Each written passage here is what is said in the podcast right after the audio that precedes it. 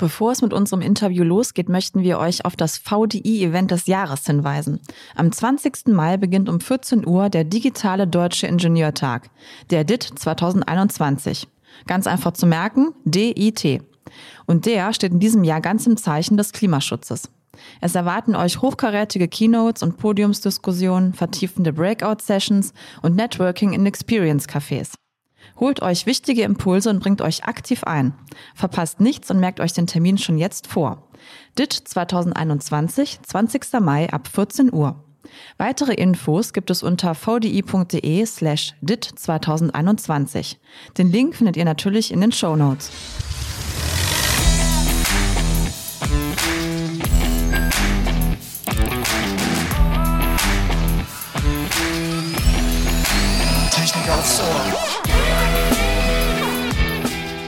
Hallo zu einer neuen Folge von Technik aufs Ohr.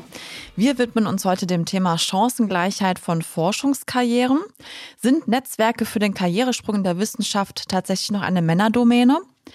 Darüber sprechen wir heute mit Astrid Schulz und Matthias Dorgeist vom Forschungsprojekt GenderNetz der RWTH Aachen. Bevor wir so ein bisschen ins Thema einsteigen, wollt ihr vielleicht mal ein bisschen über euer Projekt Gender Netzwerk erzählen? Was verbirgt sich dahinter? Wie ist das entstanden und wie ist so der Stand der Dinge? Ja, hallo. Erstmal, hier ist Astrid Schulz. Äh, ich Hi. freue mich äh, über die Einladung zum Podcast. Äh, vorweg, also für uns ist das auch ein sehr spannendes Format. Wir kommen ja eher aus der Wissenschaft jetzt und ähm, sind ganz gespannt und freuen uns hier über unsere Ergebnisse auch in diesem Rahmen sprechen zu können. Also wir kommen beide ähm, von der RWTH in Aachen und ähm, arbeiten seit 2017, das ist das Projekt gestartet, GenderNetz, ähm, an ähm, dem Lehrstuhl für ähm, Organisation und Techniksoziologie. Das Projekt äh, hatte eine Laufzeit von drei Jahren und äh, ist gefördert vom Bundesministerium für Bildung und Forschung. Also so viel erstmal zu den Rahmenbedingungen. Ähm, das Projekt, ich sage jetzt einmal, oder Matthias, möchtest du dich vielleicht kurz noch vorstellen? ja, vielleicht sage ich auch noch mal kurz Hallo. Hi. Matthias Dorgeist. Ja, ich bin auch sehr froh, dass wir das hier so ein bisschen vorstellen können und vielleicht schaffen wir es ja so ein bisschen locker, hier jetzt äh, so ein bisschen durch das äh, Thema zu kommen. Okay, dann weiter. Was macht ihr? ja, genau. genau. Also worum ging es eigentlich? Also ähm, unser Problem hat, äh, unser Projekt hat sich dem Problem gewidmet, ähm, dass der Professorinnenanteil in den technischen Fächern nach wie vor sehr gering ist und so bei 10 bis 15 Prozent liegt, je nach Fach. Und also der Fokus des Projekts war auch auf technischen Fächern, also Ingenieurwissenschaften und Informatik und Informationstechnologie und hat sich eben dem Problem gewidmet, warum der Professorinnenanteil noch so gering ist.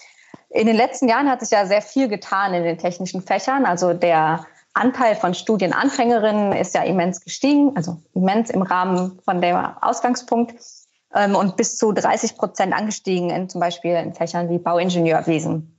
Und da ist eben die Frage, ähm, setzt sich dieser Anteil jetzt auch über diese einzelnen Karrierestufen, über Promotion, Habilitation bis hin zur Professur durch.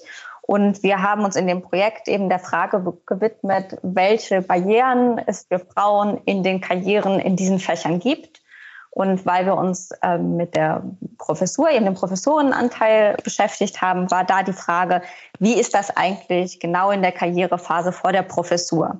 Also es gibt viele Projekte, die sich eben zum Beispiel dem Thema Studienwahl ähm, widmen und gucken, wie kriegen wir überhaupt Frauen in die technischen Fächer rein, was für Entscheidungen werden bei der Studienwahl getroffen.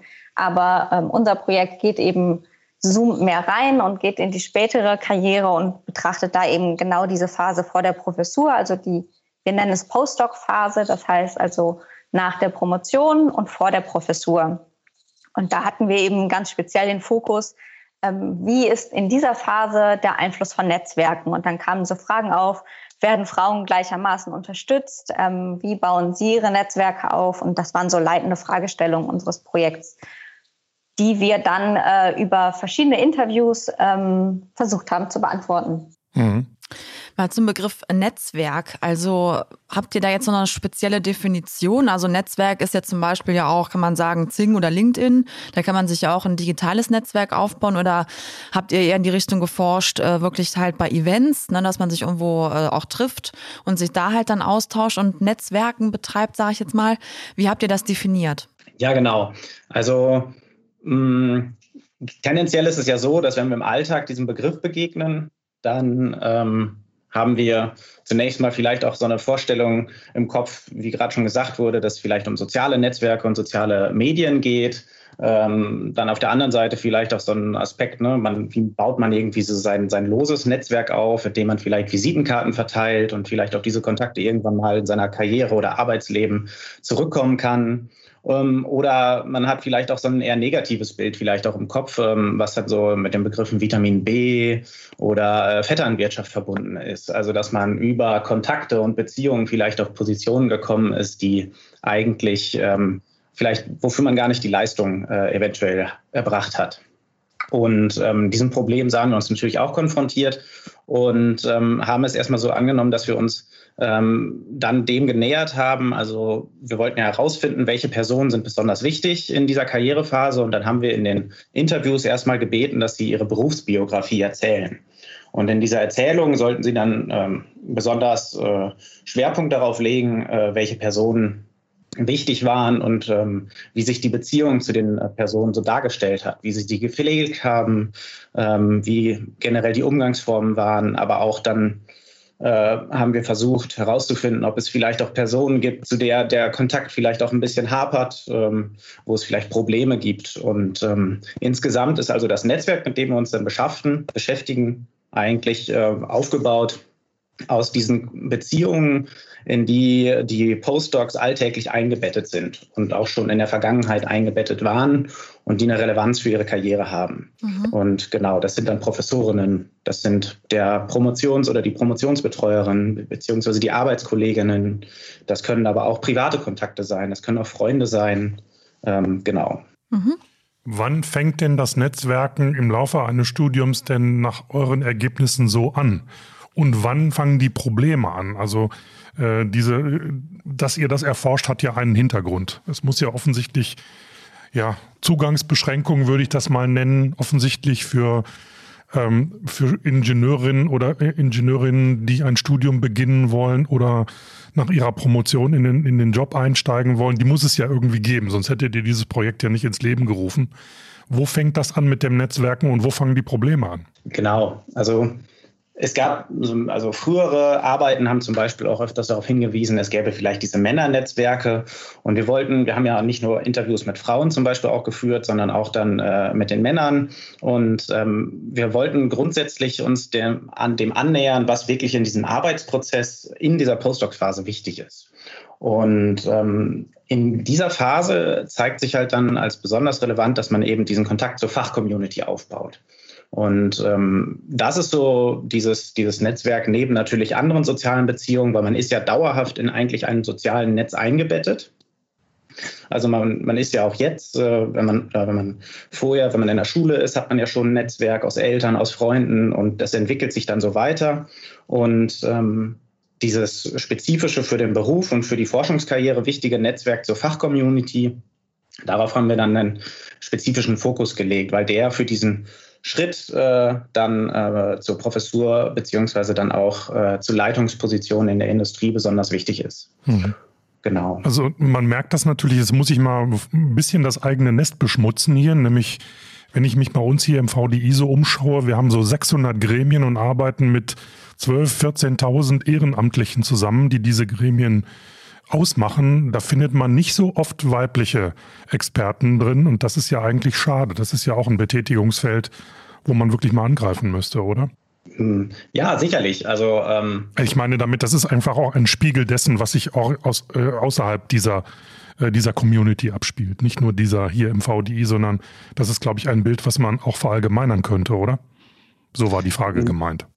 Genau, also man versucht natürlich Kontakte aufzubauen, die verschiedene ähm, auch äh, Unterstützungsleistungen vielleicht auch bieten können, ähm, über die man dann vielleicht auch Karrieren erreichen könnte. Bei den ähm, Postdocs, die wir hatten, wenn man jetzt an diese Fachcommunity denkt, dann ähm, ging man normal davon aus, ein bisschen auch, wenn man diese spezifische Kultur dieser Fächer beschreibt, auch im MINT-Bereich, dann hat man zunächst erstmal in den letzten Jahren ja auch einen Fokus darauf gelegt, dass so diese Naturwissenschaften sehr anders sind als diese Ingenieurwissenschaften und vielleicht nochmal spezifische Kulturen haben. Wenn man an die Biologie zum Beispiel denkt, da sind deutlich mehr Frauen, da ist die Kultur eine andere als vielleicht in Fächern, ähm, die dann eher nochmal einen deutlich höheren äh, äh, Männeranteil haben, äh, wie zum Beispiel der Informatik. Und was wir jetzt als eine wesentliche Erkenntnis eigentlich dann daraus ziehen konnten, ist, dass die Netzwerke, die als relevant beschrieben werden für die Karriere, sich aus dieser sehr engen Fachcommunity zusammensetzen. Also, und die können meistens äh, beschreiben, dass das sind so 100, maximal 100 Personen, die sehr, sehr wichtig sind. Und ähm, diese Personen äh, da, da muss man sich halt irgendwie Sichtbarkeit äh, erzeugen, da muss man erkannt werden, da muss man sein Standing aufbauen. Und das sind so diese wesentlichen Kontakte. Ne? Also diese kleineren, vielleicht so diese Nebenkontakte spielten in den Erzählungen wenig eine Rolle. Mhm. Konntet ihr denn wirklich geschlechterspezifische Verhaltensweisen irgendwie erforschen? Also kann man sagen, äh, Männer agieren in diesen Fachcommunities anders als Frauen zum Beispiel? Also konntet ihr da irgendwie was herausfiltern? Ähm, also was, also es ist natürlich aus unserer Perspektive erstmal grundlegend schwierig, von den Frauen und den Männern zu sprechen. Mhm. Das sind einfach auch in sich ja schon sehr heterogene Gruppen ja. äh, und da eben Unterschiede jetzt entlang der Geschlechtszugehörigkeit festzumachen, ist insgesamt generell schwierig. Ähm, was sich aber zeigte erstmal, also dass für die Karriere insgesamt, also für diese wissenschaftlichen Karrieren und für Forschungskarrieren, ist total wichtig war, sich eben in, in Netzwerken und in Fachcommunities ähm, bewegen zu können und das Wissen zu erlangen, wie man sich verhält, wie tritt man auf und ähm, dass gerade ähm, diese Fähigkeit dazu, sich in solchen Kreisen, in wissenschaftlichen Kreisen, auf Konferenzen, auf Tagungen und so weiter bewegen zu können, dass das äh, viel gar nicht mal so sehr über die Geschlechtszugehörigkeit ging bei den Personen, die wir befragt haben, sondern dass das viel auch daran lag, an dieser Vermittlung eben dieser Fähigkeiten. Also das war zum Beispiel ähm, so, dass sehr viele von den von uns Befragten aus akademischen Familien kommen. Und dass zum Beispiel häufig der Vater eine prägende Rolle oder Position inne hatte, ähm, der, also ein Beispiel mal, um das zu schildern vielleicht und zu veranschaulichen, ist, dass eine von uns befragte Interviewte hat geschildert, dass sie schon ganz früh mit ihrem Vater mit auf Konferenzen gefahren ist und dann bei den Abendessen dabei war und sehr schnell deswegen von klein auf diesen Umgang und dieses sich bewegen in diesen Kreisen eben gelernt hat. Und dass das eben geschlechtsunabhängig erstmal war. Und ähm, was dann eben auch spannend ist, dass das nicht nur von den Eltern sozusagen geleistet werden kann, diese, ich nenne es jetzt mal Sozialisierung, also dieses ähm, Aneignen des, des, dessen, ich weiß mich zu bewegen und zu verhalten und kann in diesen Kreisen eben ähm, agieren, sondern da spielen eben die Promotionsbetreuer oder Betreuerinnen auch eine immens große Rolle. Die können das eben auch sehr gut, eben dieses wissenschaftliche Mitteln, dieses How-to ähm, Auftreten im wissenschaftlichen Kreisen sozusagen können das auch sehr gut vermitteln. Und da haben sie auch eine immens große Rolle für die ähm, Personen in diesen Kreisen. Und um da auch nochmal ein Beispiel zu nennen, war es zum Beispiel so, dass ein Befragter von uns, der hat zuerst ein FH-Studium gemacht, die Eltern waren keine Akademiker. Und ähm, der hat sich nach seinem FH-Studium dann dafür entschieden, dass er gerne in die Wissenschaft möchte und promovieren möchte und hat dann eine Doktormutter gefunden, die ihn sehr, sehr, sehr eng betreut hat. Und das ist eben auch ein maßgeblicher Punkt für die Karriere, dass nicht nur die inhaltliche, formale Betreuung stattfindet, also ähm, was machst du in deinem Projekt jetzt inhaltlich und welche Tipps kann ich dir geben, sondern auch diese Einführung in das wissenschaftliche Feld wahnsinnig wichtig war. Also jetzt an dem Beispiel, da hat die Doktormutter ähm, mit ihren Promovierenden so kleine Trainingseinheiten gemacht. Wie kann ich in Konferenzsituationen auftreten? Also da gab es dann so das Durchspielen von Elevator Pitches. Wie mache ich mich meinem Gegenüber in 30 Sekunden interessant? Oder die Konferenzbeiträge wurden in kleiner Runde vorher besprochen und zurechtgepfeilt, dass sie eine gute Chancen haben. Also so eine sehr intensive Unterstützung ist eben total maßgeblich für erfolgreiche Karrieren in der Wissenschaft. Mhm. Und das war erstmal ähm, geschlechtsunabhängig. Und nochmal, um auf die Frage zurückzukommen, ähm, was da eben ganz spannend war, dass die von uns befragten Frauen, also da muss man natürlich auch sehen, die sind schon promoviert und sind in ihrer Karriere schon sehr weit fortgeschritten, ähm, dass die ähm, sehr sicher in diesem Auftreten in der Fachcommunity waren und sich sehr gezielt auch als Frau inszeniert haben und ähm, ja, diesem diesem Anforderung, sich da zu positionieren, sehr gut gerecht werden konnten. Also mhm. und dieses Bild von den instrumentellen netzwerkenden Männern und den eher zurückhaltenden Frauen, die wenig Netzwerkbewusstsein haben, das konnten wir jetzt äh, nicht so richtig äh, feststellen, sondern ähm, es war eher so, dass die Frauen sehr proaktiv waren und ähm, sehr gut mit dieser spezifischen Situation umgehen konnten, deren den Frauen natürlich in diesem Feld begegnen, wo Männer in der Überzahl sind, jetzt rein zahlenmäßig und auch von der Kultur her. Und wir würden eher sagen, dass es problematisch ist, eben dieses, dieses, dieses Bild aufrechtzuerhalten von äh, Frauen, die schlechter netzwerken, weil natürlich Frauen dann auch immer wieder ähm, durch diese Brille gesehen werden, sich selber dadurch sehen, aber auch ähm, eben ihnen immer wieder reproduziert wird, dass eben diese karriererelevanten Kompetenzen des Netzwerkens ähm, aberkannt werden beziehungsweise nicht zugeschrieben werden. Mhm.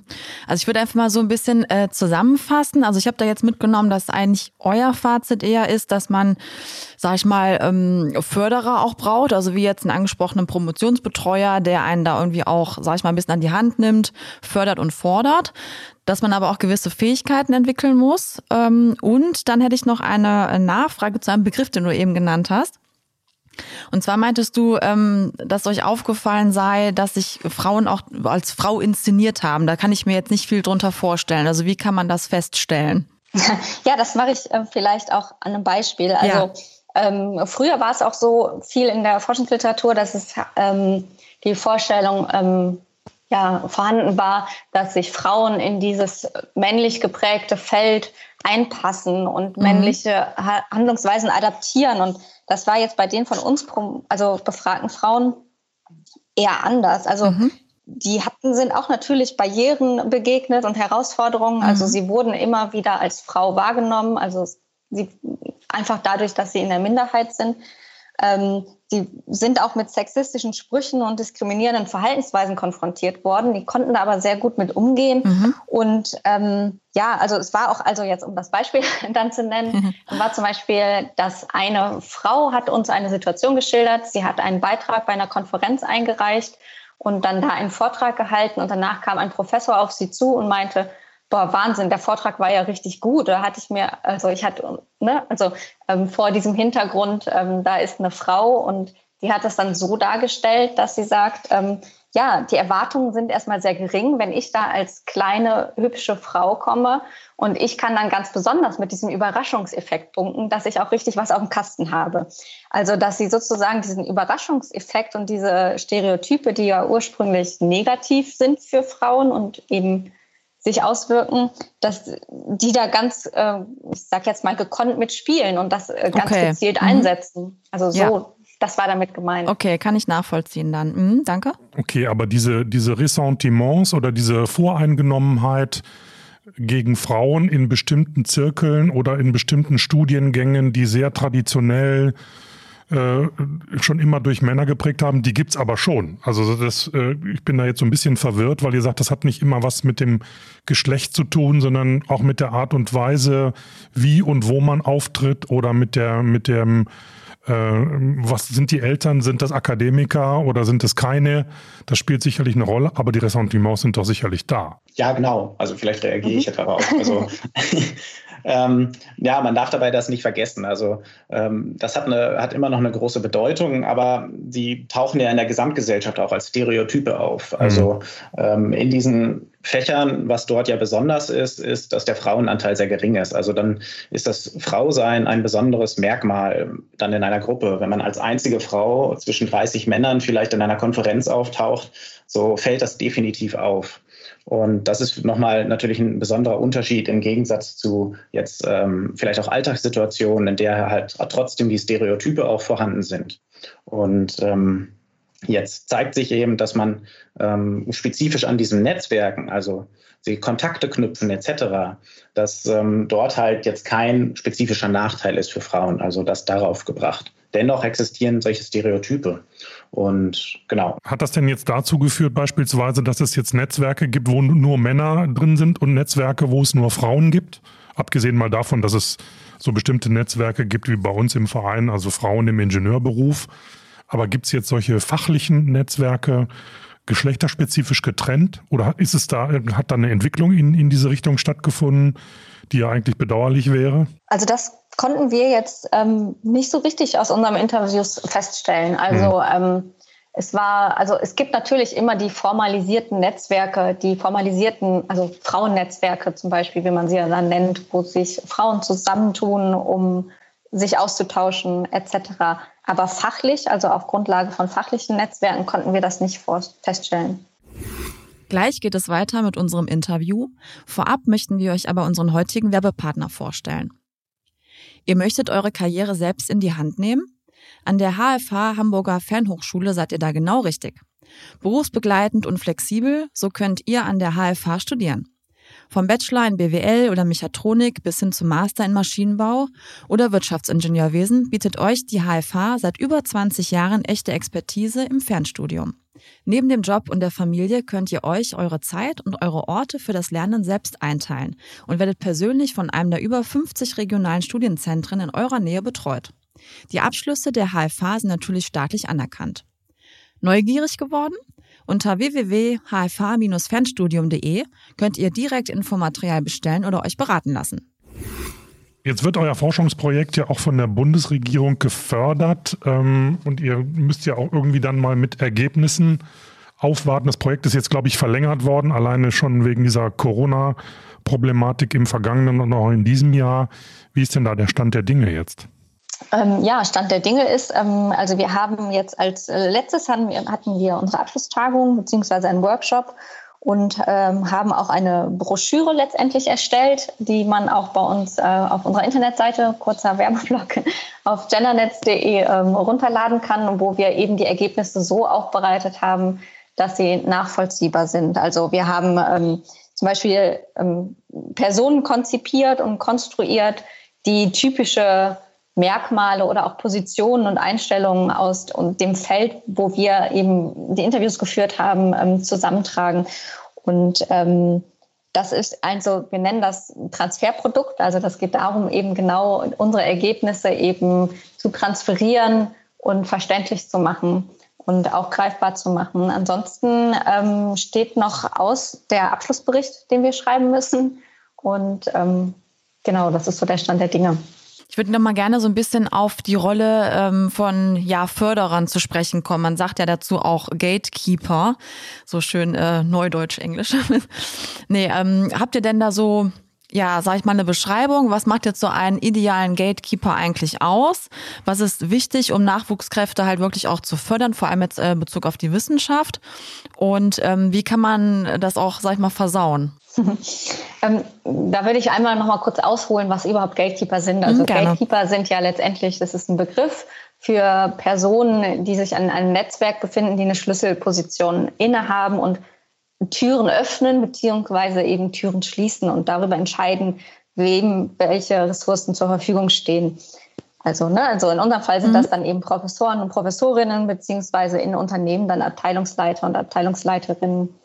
Und da hat sich eben gezeigt, dass die einen sehr, sehr, sehr diversen Einfluss ausüben auf die Karrieren. Das hatten wir ja eben auch schon angedeutet. Also es geht nicht nur um diese formale Betreuung, sondern auch um die Vermittlung dieses impliziten Wissens. Wie läuft der Hase in der Wissenschaft irgendwie? Ne? Was sind da wichtige Kompetenzen? Welche Journale sind erstrebenswert? Und solche Fragen eben auch da begleitend zu sein. Und was wir da auch gesehen haben, dass es da große Unterschiede da, also diesbezüglich gibt, wie das Bewusstsein dafür, für diese Personalverantwortung, wie ausgeprägt das ist.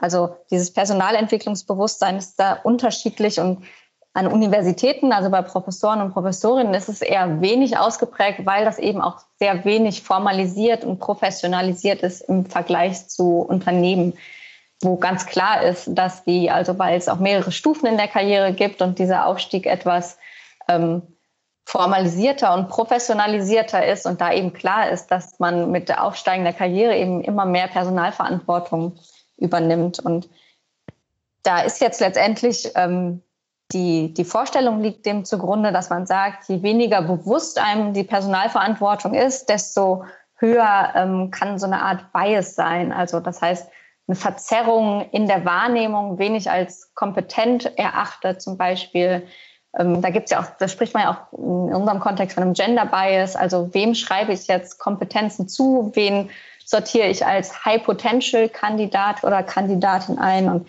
genau diese Zuschreibungen, die können eben massiv von Stereotypen beeinflusst sein.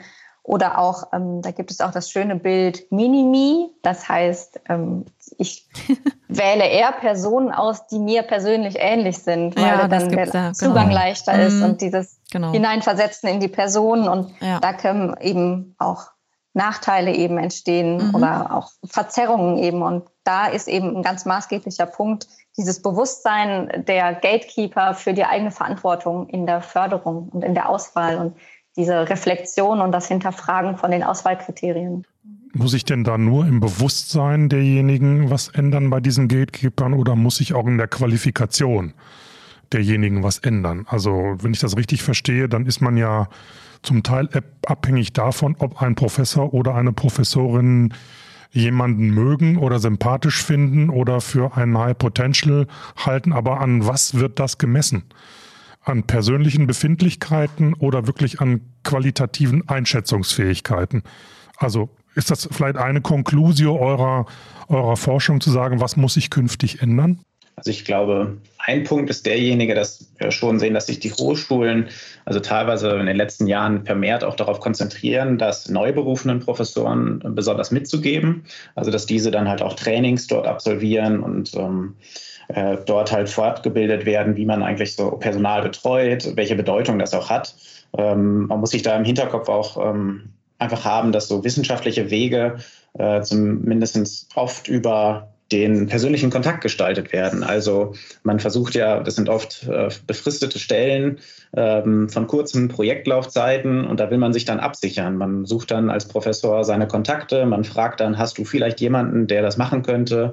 Oder man äh, wendet sich an Studierende und so gibt es da ja erstmal gar keine formalen Verfahren und Einflussmöglichkeiten, so in dem Falle direkt darauf einzuwirken. Und ähm, umso mehr sie natürlich dies reflektieren können, dass sie da auch einen, einen Bias, Astrid hat es ja gerade schon erklärt, ähm, dass der sich da einspielt und dass der eine Bedeutung gewinnen kann. Umso mehr sie darüber reflektieren, umso eher können sie vielleicht auch darin entgegenwirken. Allgemein deutet das aber ja noch nicht darauf, dass sich die Motivation daran groß ändert. Und vielleicht kann man zu dieser Motivation, warum ähm, vielleicht das Interesse besteht, auch darauf zu achten, momentan auch noch mal was zu sagen. Denn wir haben deutlich gesehen, dass sich äh, in den Interviews die Personen sehr stark darauf äh, ausrichten, wirklich Frauen auch äh, zu befördern und ähm, Frauen auf, äh, im, im Team zu haben. Und es ist natürlich ein bisschen problematisch, wenn man dann sagt, äh, man hätte gerne eine Frau im Team, weil das gut fürs Klima sei und äh, für das gute insgesamte Miteinander weil ja dann wird ja wieder das Frausein beziehungsweise das Mannsein der Person äh, wieder aktiviert und das ist ja das besondere Kriterium und es geht nicht mehr darum, was eigentlich die Person leistet als fachliche Leistung. Und äh, solche Momente gibt es noch, aber eine Reflexion ist wenigstens ein Element, was dagegen äh, helfen kann. Ja, also Diversität bedeutet ja auch mehr als, sag ich mal, nur Mann oder Frau sein. Ähm, habt ihr denn auch irgendwelche ähm, Untersuchungsergebnisse hinsichtlich vielleicht auch Religion oder irgendwie Herkunft oder so eine Art noch weiter getroffen? Ähm, das würde mich jetzt nochmal im Speziellen interessieren, ob es da ähnliche Entwicklungen gibt. Ähm, das ist ein bisschen schwer zu beantworten, also weil unser Projekt zielte natürlich eben auf diesen geringen, ausgehend davon von dem geringen Professorinnenanteil, mhm. vor allem auf die geschlechterspezifischen Unterschiede ab. Ähm, und ne, also wir hatten jetzt die ähm, letztendlich die soziale Herkunft, also akademische mhm. Haushalte oder nicht zum Beispiel oder genau. Familien ähm, oder nicht. Das war noch ein Punkt, der relevant war, aber wir haben die Interviews auch auf Deutsch geführt mhm. und das ist auch aus unterschiedlichen methodischen Gründen wichtig gewesen, sodass wir da auch so internationale Aspekte, die in den Karrieren ja auch sehr wichtig sein können oder von internationalen Postdocs eben nicht berücksichtigen können, weil okay. das dann auch den Rahmen des Projektes gesprengt hätte. Aber das sind sicherlich sehr, sehr, sehr spannende ja. noch weitere Ausblicke oder Punkte, denen man nachgehen kann. Ja, vielleicht für eine kommende Studie oder so. Kann hm. ja sein. Genau. okay, danke. Ähm, ihr müsst ja eure Ergebnisse jetzt noch irgendwie zusammenfassen und formulieren, aber ihr könnt vielleicht auch schon mal ableiten, was muss denn jetzt passieren? Was muss sich jetzt ändern? äh, ich nehme jetzt mal so Worte in den Mund, die heiß diskutiert werden. Frauenquote, brauchen wir eine Professorinnenquote an den deutschen Universitäten und Fachhochschulen. Also was ist eure Conclusio? Was sind die Anforderungen, die ihr jetzt möglicherweise formulieren äh, wollt oder müsst und an wen werdet ihr die richten? Also generell war ja unsere Arbeit jetzt als, als Wissenschaft, wir, wir haben Maßnahmen, Vorschläge erarbeitet, ich glaube, diese, dieser Handlungsaspekt, der, der lastet jetzt vor allen Dingen dann auch ähm, in den Gleichstellungsbüros und in die Diversity-Abteilung, Diversity Management der, der Hochschulen, ähm, mit dem wir auch zusammengearbeitet haben, sehr eng auch zusammengearbeitet haben. Wir haben da auch noch eine Transfertagung gemacht und da über mögliche Wege diskutiert. Und ähm, ein Aspekt ist eben diese stärkere Professionalisierung, äh, definitiv von Professoren und Professoren und gleichzeitig aber auch vielleicht eine Sensibilisierung für dieses Thema Netzwerke und dass es dort ähm, zu, zu Chancenungleichheiten kommen kann. Und ähm, das ins Bewusstsein zu rufen. Das ist definitiv wichtig, weil auf der einen Seite deutet es natürlich auch darauf hin, wenn diese Gatekeeper eine so große Bedeutung haben, dass das Wissenschaftssystem ja auch sehr hierarchisch immer noch organisiert ist wenn diese Leute diesen Zugang so regeln können, dass sie äh, dabei eine so wichtige Rolle einnehmen, in die Fachcommunity einzuführen. Diese Abhängigkeiten, die man dann davon hat, das ist ja auch etwas, worauf man jetzt im Anschluss dessen hinweisen kann und ähm, dort äh, Veränderungen anregen kann. Und ähm, genau, ich weiß nicht, ob Astrid da jetzt noch was ähm, ergänzen wollen würde. Ja, genau. Also ich würde also erstmal das, ähm, ja genau, dem zustimmen. Aber es, ist einfach auch so, dass es da ja sehr unterschiedliche Akteure und Akteurinnen in diesem ganzen Feld gibt und dass es da deswegen auch ganz unterschiedliche Ebenen gibt und die man ansprechen kann. Also man kann natürlich die einzelnen Individuen ansprechen und ähm, sagen, Sichtbarkeit ist wichtig, seid euch dessen bewusst und ähm, seid, sucht euch auch eine Betreuungsperson auf, die bewusst ist und euch die wichtigen Kompetenzen vermitteln kann. Ähm, aber es ist natürlich klar, das wurde ja hoffentlich jetzt auch aus unseren ähm, Ausführungen ein bisschen klar, dass eben dieses ähm, Sichtbarsein auch von dem wahrgenommen werden total abhängt. Also dass eben ein Phänomen ist, äh, was an ganz unterschiedlichen Ebenen angegangen werden muss. Also einmal bei den einzelnen Personen, bei den Gatekeepern, aber auch die Organisation. Also Frauenquote ist letztendlich ja auch was, was von der Organisation in das Feld hineingetragen wird. Ähm, da gibt es ja ganz unterschiedliche ähm, Punkte, bei denen man ansetzen kann. Und ich denke, damit sich eben diese ganze Kultur ändert, ähm, ist es auch wichtig, dass äh, man an möglichst vielen Stellschrauben dreht. Das mhm. heißt also, die Bewegung muss von beiden ausgehen, von allen Richtungen und nicht nur von einer. Ne? Das nehme ich so euren Worten. Genau, mhm. genau. Genau, genau. Ja. Also dass, dass auch nicht letztendlich diese Veränderungslast auf den Frauen liegt, mhm. ähm, was vielleicht vorher, also ne, das so, das System hat an allen Ecken und Enden Akteure, die daran handeln können und daran mitwirken können, dass sich das System verändert. Und ähm, es ist nicht so, dass die Frauen hier als äh, defizitär zu beschreiben sind, also dass sie eben nicht gut netzwerken können. Und äh, das ist, glaube ich, äh, auch ganz wichtig. Und vielleicht auch dieser Aspekt, dass halt so, so spezifische äh, Netzwerktrainings, äh, die es ja auch viel gibt, bei denen man dann beigebracht äh, bekommt, wie man sich vielleicht kurz vorstellt, dass die auch ähm, angebunden werden an wirklich die Kultur, in der man sich äh, aufhält. Also dass ähm, nicht in jeder Kultur äh, äh, Community ist es einfach äh, legitim, jemanden so fast äh, anzusprechen und äh, direkt anzusprechen und mhm. zu fragen, ob die einen unterstützen oder ob die einen helfen und wer einen vor allen Dingen hilft, sondern man braucht da vielleicht ein spezifisches Bewusstsein dafür, was darf man denn eigentlich und dafür mhm. eine Sensibilität zu entwickeln. Ja, das finde ich auch wichtig. Da würde ich auch gerne mal so ein bisschen äh, einhaken. Mir ist nämlich eben bei euren Ausführungen noch so ein Gedanke gekommen. Ähm, wenn man aber auf die Gatekeeper geht, also ist es nicht vielleicht sogar auch manchmal ein Nachteil, wenn jetzt zum Beispiel ein Gatekeeper gar nicht mehr diese Schranken auf oder zu macht, je nachdem, für diese Community, sondern eventuell vielleicht auch jemand dorthin kommt und sagt irgendwie, ich bin schon so weit, ich bin für diesen Kreis jetzt irgendwie schon fachlich irgendwie auf dem gleichen Level wie die anderen und äh, ich befinde mich jetzt auch da und vielleicht verwässert das dann auch total, so eine Gruppe. Und dann ist es doch eigentlich die Aufgabe von einem Gatekeeper zu sagen irgendwie, okay, ähm, ich lasse jetzt den rein und den vielleicht auch nicht in dem Moment, weil das dann auch der Community dient. Wie steht ihr zu solchen Überlegungen? Ja, man kann natürlich darüber, also das, das ermöglicht jetzt viele mm, nochmal Gedanken, mhm. die man sich dazu machen kann, wie die sich in solchen Communities abspielen und Strukturen und ja. vor allen Dingen auch, wie die das ähm, stärker auch handhaben, eigentlich diese Zugangskontrolle. Da kann man äh, nochmal genauer auf, äh, drauf, drauf blicken und das noch stärker untersuchen. Mhm. Mm, es hat natürlich auch etwas damit zu tun, also die eine Forschungsrichtung zu erhalten, also ob, ob Akteure auch daran denken, ähm, sich zum Beispiel, was wir teilweise hatten, auch abstimmen, ähm, auf welche Forschungsanträge man sich bewirbt, ähm, ob eine, die, in welche Richtung äh, die, die Fachdisziplin geht, auch ähm, dann in den großen Forschungsverbünden zusammenzuarbeiten. Das hat ja auch viel damit zu tun, dass man versucht, dann eine, eine gemeinsame Richtung vielleicht in einer Community zu finden. Klar, ja. Und das äh, führt dann auch dazu, dass vielleicht äh, gewisse Personen dann weniger Chancen haben, die vielleicht auch Themenbereiche bearbeiten, die mhm. von anderen als eher randständig äh, betrachtet werden. Mhm. mhm. Genau, ja, spannend. Was mich noch interessieren würde, wäre, habt ihr dann bei euren Forschungen, auch wenn ihr Leute interviewt habt aus den verschiedenen Segmenten, auch seid ihr da auch mal auf Barrieren gestoßen oder auf Ablehnung oder haben euch, ja, ich sag's jetzt mal ein bisschen plakativ, alle mit offenen Armen empfangen, als sie wussten, um was es geht? Ähm, da haben wir, glaube ich, ganz unterschiedliche Erlebnisse gehabt. Ähm, also im Grunde genommen, wir hatten, man spricht natürlich immer die Interviewpartner an und schildert kurz das Projekt. Das heißt, bevor wir überhaupt das Interview geführt haben und da waren vor Ort, ähm, wussten die Personen schon Bescheid.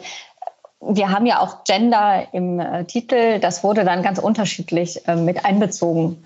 Und zum Teil wurde es schmunzelnd herangezogen, von wegen, ja, Sie sind ja jetzt in den Gender Studies tätig, da muss ich ja jetzt ein bisschen aufpassen, was ich sage. Aber im Grunde genommen ähm, waren die Personen, die mit denen uns die Interviews äh, geführt haben, ja schon sozusagen vorselektiert, weil sie sich dazu entschieden haben, ein Interview mit uns zu führen und waren deswegen offen für das Thema.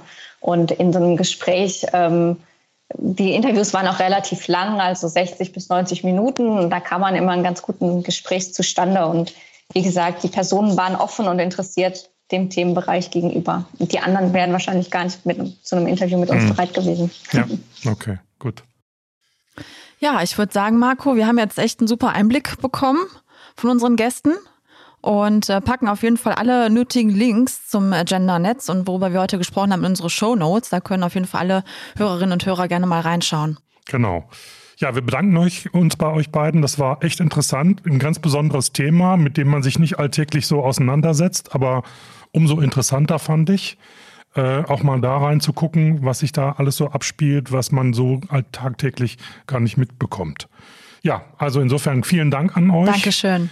Ähm, schaut auf vdi.de nach. Zu diesem Thema haben wir auch eine ganze Menge zu bieten. Wenn ihr uns schreiben wollt, Anregungen habt, Ideen für neue Themen, dann schreibt uns unter podcast.vdi.de. Wir freuen uns über jeden, der uns kontaktiert. Ja, und liken und weiterempfehlen natürlich auch nicht vergessen. Genau. Also macht's gut. Bis zum nächsten Mal. Tschüss. Ciao.